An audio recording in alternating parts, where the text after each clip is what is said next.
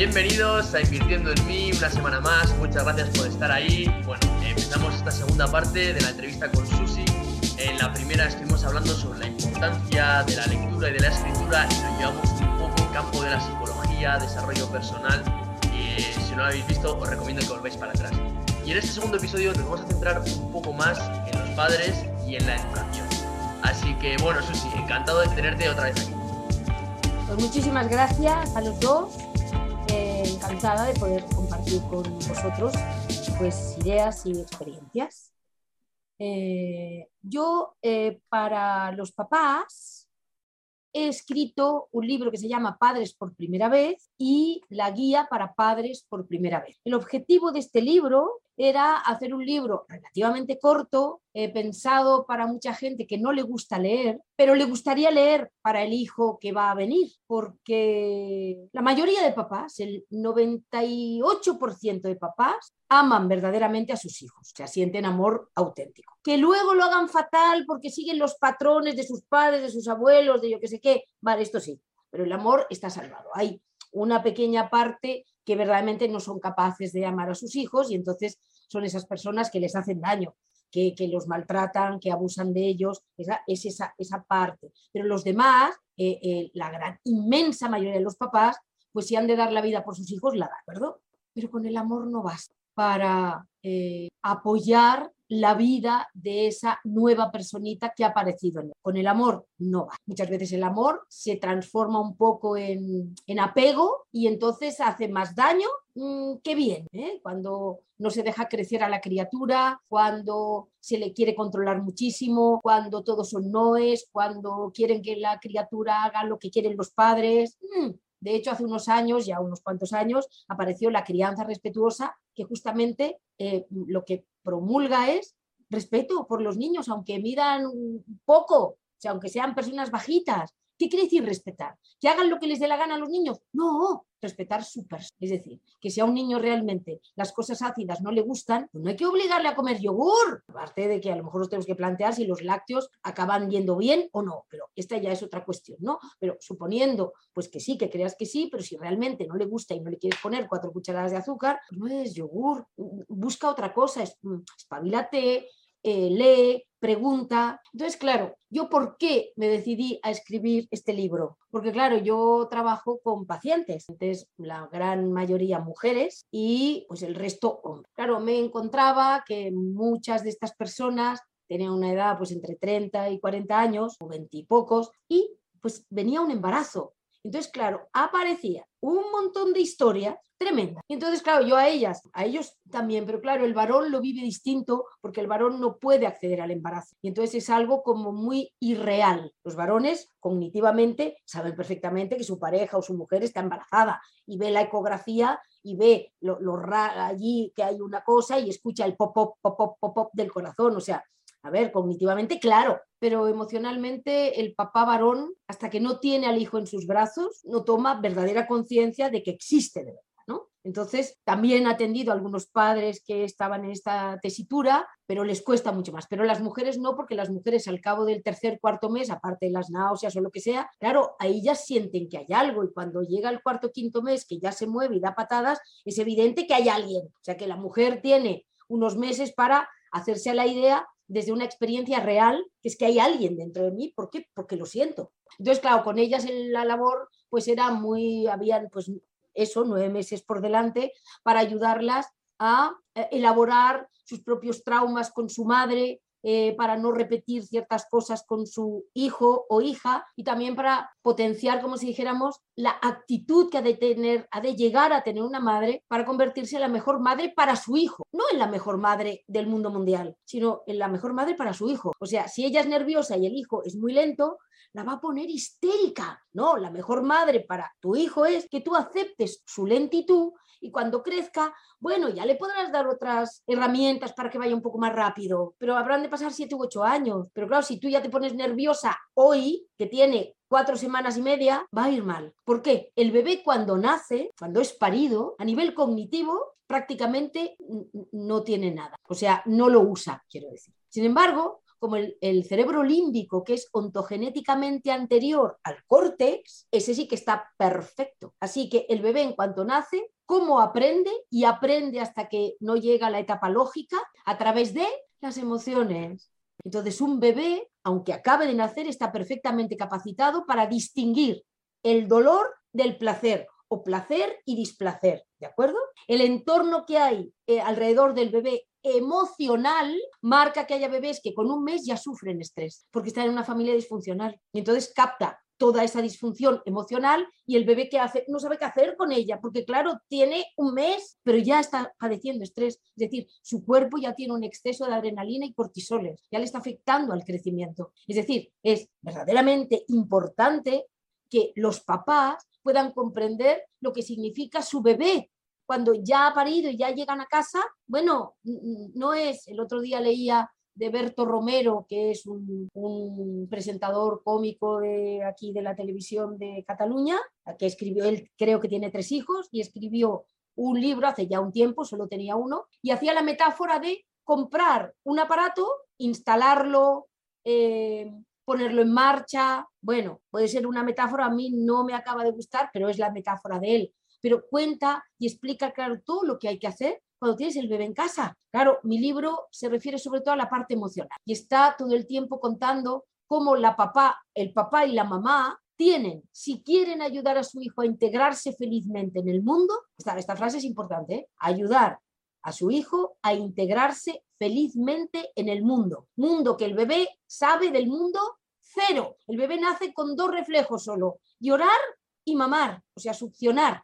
Ya está, no tiene más reflejos. Más reflejos para la vida, ¿eh? tiene otros reflejos biológicos, pero no cuentan. Entonces, claro, una criatura que solamente puede hacer esto, lo tiene mal. Entonces, el llanto a muchas mamás las pone frenéticas, porque no han comprendido que ese llanto es el lenguaje del bebé en ese momento. Pues cuando lo comprenden, se paran a escuchar y dicen, a ver, este, este llanto, sí, me está poniendo nerviosísima, pero ¿por qué será? ¿Por qué será? ¿Por qué ha acabado de comer? ¿Qué será? Entonces van probando, experimentan y van aprendiendo el lenguaje del llanto de su bebé esto es como los que son sordomudos. Alguien empieza con los gestos tal, yo no entiendo nada, pero la gente que sabe lo entiende. El llanto es igual. Entonces, ese libro y la guía, eh, que además está enriquecida porque tiene acceso por internet a audios de relajación y tal, porque es muy importante que la mamá y el papá, pero sobre todo la mamá, que de alguna manera es la que da eh, la lactancia, aunque sea por biberón, pero culturalmente es más, ahora menos, ¿eh? está bien, pero de momento es más, comprenda que antes de acercarse a su bebé para proveerlo de lo que sea, alimento, pañales,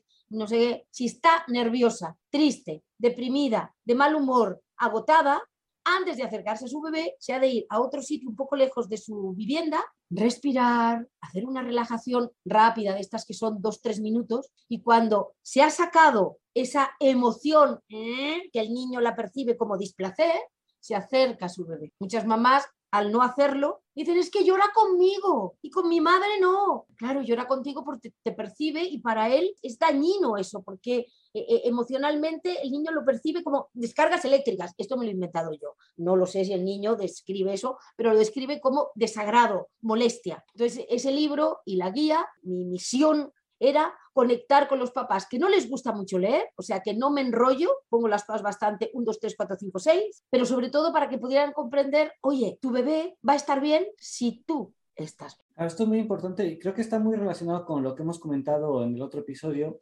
sobre el que le da, vamos dando mucha importancia a la parte lógica y empezamos incluso a menospreciar o evitar o ocultar o reprimir la, parte emocional. ¿Qué es lo que pasa cuando nos encontramos con otra criaturita que su nivel de comprensión está basado en las emociones? el rechazo que, que surja nuestro o como adultos suele ir relacionado porque estamos eh, acostumbrados a a rechazar esas emociones. Y entonces, por ejemplo, lo que comentabas tú, lo de padres que se desesperan con el llanto del hijo, como si fuera, vamos, una alarma o algo así, queriendo imponer esa represión que tienen ellos en sí mismos en, otra, en la otra criatura que no tiene capacidad de comprender nada de lo que está pasando. Claro, eh, los bebés al nacer son súper sensibles a todo lo emocional porque es la única parte que están comprendiendo del mundo.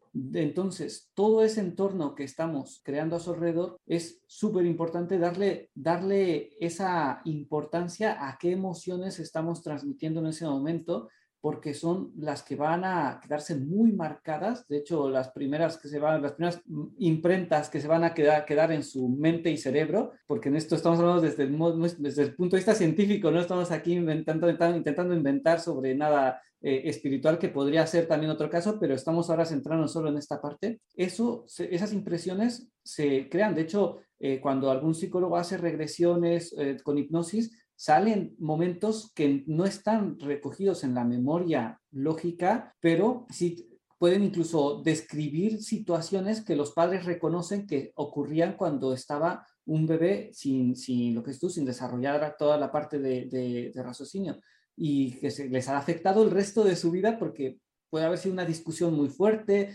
algo, una agresión, algo por el estilo, y se les queda marcadísimos. Es, es, esto que comentas es algo que no, no lo había oído hablar me sorprende mucho porque es muy evidente ahora que lo has mencionado, pero no es tan evidente cuando, está, cuando ves a los, a los padres primerizos. Al contrario, suele haber muchas discusiones delante de los bebés, suele haber situaciones muy tensas o de todo tipo, o lo que es todo, incluso tristeza o cosas así, que claro, esto afecta muchísimo a una criatura que es muy sensible, que es su único lenguaje, que es como has comentado. Porque además el primer año, que para muchísimas personas adultas el bebé solamente come y caga y ya está, es precisamente ese tiempo donde se va a forjar su gestión de la ansiedad. Fijaos, ahí se va a forjar su gestión de la ansiedad. O sea, que si no puede con la ansiedad, el entorno es muy nervioso, es disfuncional, es estresante, bueno, va a sucumbir probablemente y su dificultad a lo largo de su vida sea gestionar el estrés. Cuando un entorno es funcional, cuando las emociones tienen su lugar, cuando se permite que este bebé pues sea quien es y si ha de llorar, pues que llore, no dejarlo llorar ahí, no, sino que, bueno, él está expresando algo, yo me voy a esforzar en entender qué quieres decirme y en satisfacer tu necesidad. A veces lo pones al sol y el bebé empieza a llorar. Dices, pero ¿por qué llora? Se ha comido, está... porque le molesta el calor, porque a lo mejor es un bebé caluroso y entonces ahí está el sol y le molesta. ¿Cómo lo dice? Mamá, hace demasiado calor, ponme a la sombra. Claro, sería fantástico los padres, uy, que sea así, pero no es así. El bebé que hace, ¡ah! ¿De quién es la responsabilidad de entender ese lenguaje, que es el único que él tiene? Pues de los adultos que hay alrededor. Entonces, claro, un bebé, aunque es tremendamente fuerte, o sea, puede resistir muchísimo. Si durante su primer año el estado emocional de su entorno es solo regular o malo, lo va a tener mal para su vida. E, es así de duro, ¿eh? Ese primer año es clave. Me deja muy impresionado, de hecho voy a recalcar el mensaje porque esto eh, no lo tenía tan presente y me parece súper importantísimo para el que le llegue, que se le quede súper marcado, que es el año en el que se gesta su gestión de, de, de, la, ansiedad. Y nosotros hemos comentado en el capítulo anterior que si de algo, en algo consiste la vida es en, en desarrollarte y crecer, pero hemos visto que ese crecimiento solo se da en situaciones en las que te enfrentas a algo que está por encima de tus límites actuales. Por eso se, llama transformación, porque te vuelves más fuerte, más eh, rápido, o sea, mejoras. Si tu gestión de la ansiedad está subdesarrollada, vas a tener muchísimas dificultades para desarrollarte en, tu, vida, crecer, aprender, mejorar, enfrentarte, enfrentarte, digo, es el verbo que se utiliza, no me gusta tanto, pero enfrentarte a las situaciones que, que te van surgiendo en cada momento. Pero este año estamos decidiendo básicamente la capacidad de disfrutar de la vida de esa personita. Muy bien dicho, Fer. Sí, bueno, y luego también hay un hándicap importante que es que, o por lo menos para mí, cuando eres pequeño, tus padres son lo máximo, son tus héroes, son todo, o sea, es tu padre es el más fuerte, saben todo, entonces no solo imitas eh, lo que ellos hacen, sino que absorbes todos sus conocimientos. Si tu padre te dice que eso es así, tú te lo crees que es así, porque son, vamos, tus héroes, como, como he dicho. Entonces también hay que ser conscientes de esa responsabilidad que tenemos a la hora de no solo de cómo tratarles, sino de cómo hablarles, porque incluso eh, le puedes pegar muletillas o conceptos o creencias que luego va a arrastrar durante toda su vida. Cuando nosotros somos pequeños y empezamos a absorber de, de personas que ya están, vamos a decir, em, contaminadas del entorno y del mundo en el que vivimos, lo que le haces es llevarles a ese corriente. Bueno, esto es perpetuar, o sea, hacer perpetuo un estado de las cosas, a nivel de creencias, a nivel de limitaciones, a nivel de síndrome del impostor. Claro, cuando un niño recibe tantísimas veces en su infancia que no vale, que no sirve, tu hermano sí, tu primo sí, tú no, eres un desastre. Bueno, se han hecho estudios y dicen que las 50 primeras veces que le dices tonto a un niño, no le hace nada. A partir de la 51 es una creencia que empieza a tomar peso aquí y empieza a creérselo. Y como somos profundamente congruentes, con contradicciones, pero congruentes, si el niño cree que es tonto, ¿cómo va a actuar? Tontamente, normal, se le caerán las cosas, se olvidará, no se acordará, porque las palabras crean la realidad.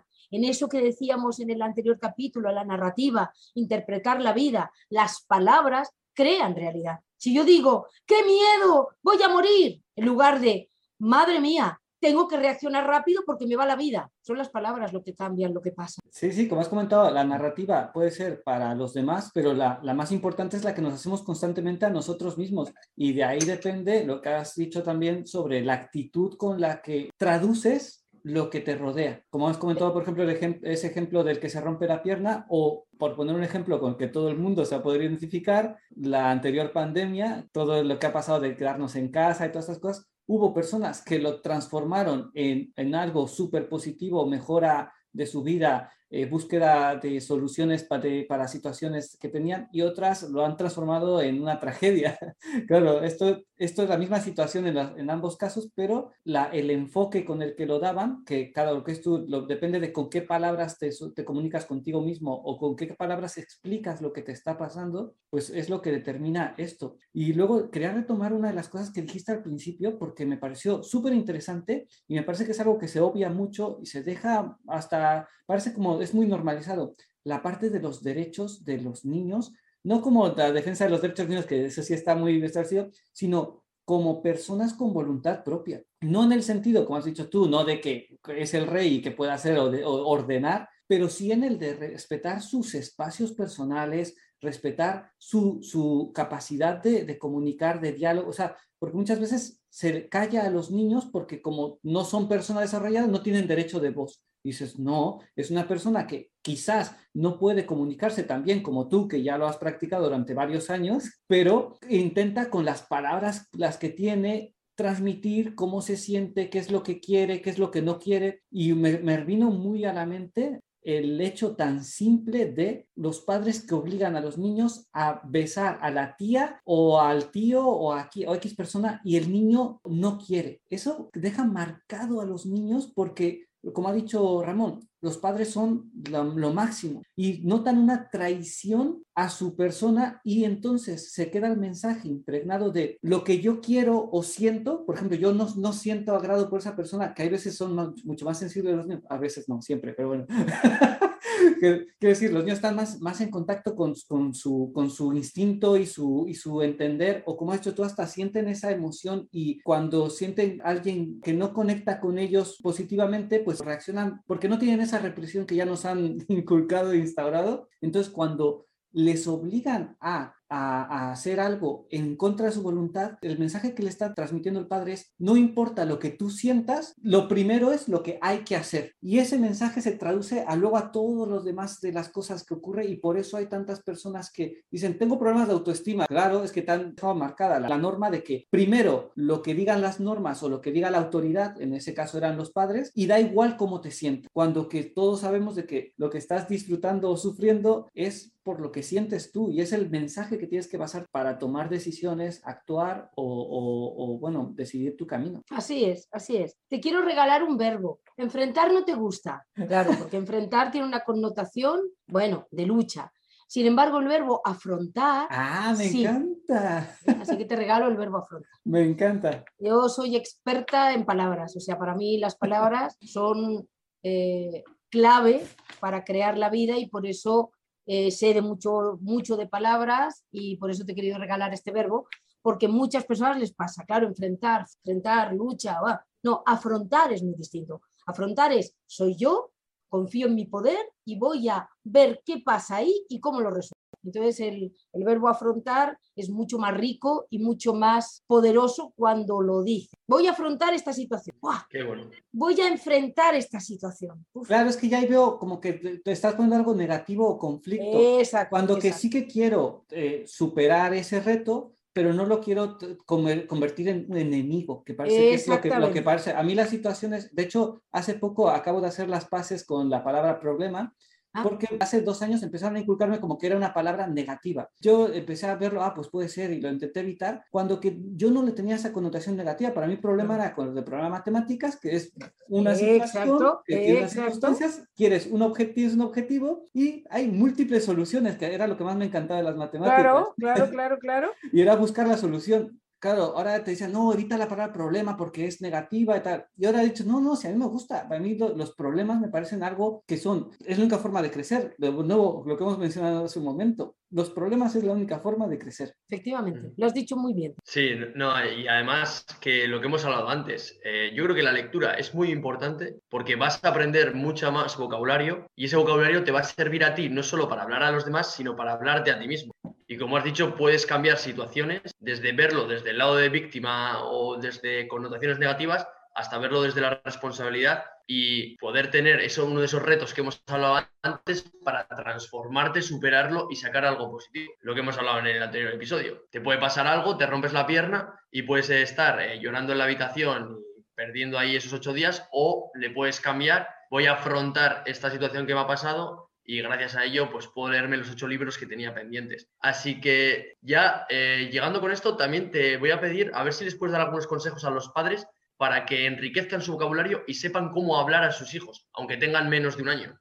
Porque ya hemos visto que es muy importante no solo el, el hablarles, sino también los sentimientos. Entonces, ¿qué consejos les podrías dar a los padres para empezar a hablar, no solo de manera verbal, sino también comunicativa, con abrazos, para estos niños pequeños? Bueno, los niños, bebés, niños pequeños, en realidad no entienden nada. Es decir, ellos oyen unos sonidos, pero es como si yo digo, a la vale ca ¿Qué he dicho? ¿A que no lo sabéis?